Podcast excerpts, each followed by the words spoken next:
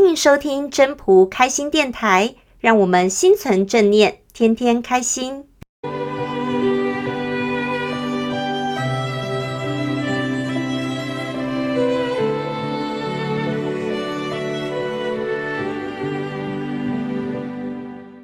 各位朋友，大家好，我是主持人 Maureen。自古以来，水就是我们学习的对象。老子说：“上善若水。”孔子也说：“仁者乐山，智者乐水。”我记得李连杰的电影《太极张三丰》有一段，他是透过玩水体悟出太极拳的。所以水呢，不管是我们在顺境或者是逆境的时候，都可以从当中，从水当中学习到很多的东西。那我们今天呢，就来请到一个分享人来跟我们分享，他是从水中学到了什么。大家好，我是 Jennifer，今天要跟各位聊到《道德经》里面的“上善若水”里面的水德。在《道德经》第八章里面，老子有提到“上善若水，水善利万物而不争，处众人之所恶，故几于道”。老子首次提到了水，就用了“上善”两个字来形容，毫不掩饰对水的赞赏。那水究竟何德何能，让大智大慧的老子如此青睐有加呢？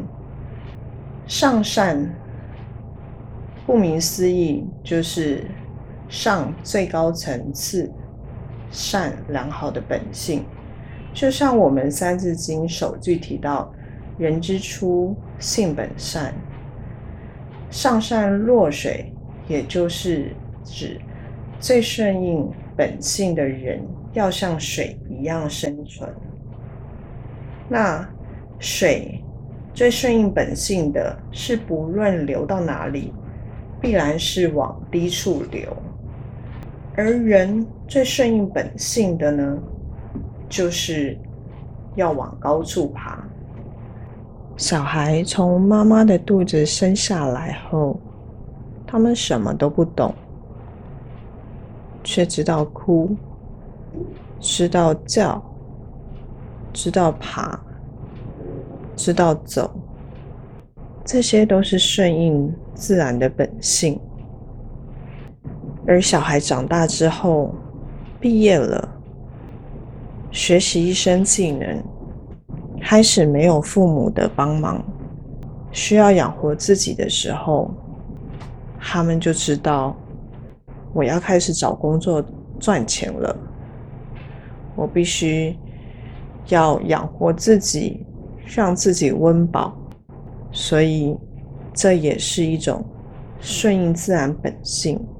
当找到工作之后，工作稳定了，接下来可能想的就是寻找另外一半，成家，生小孩。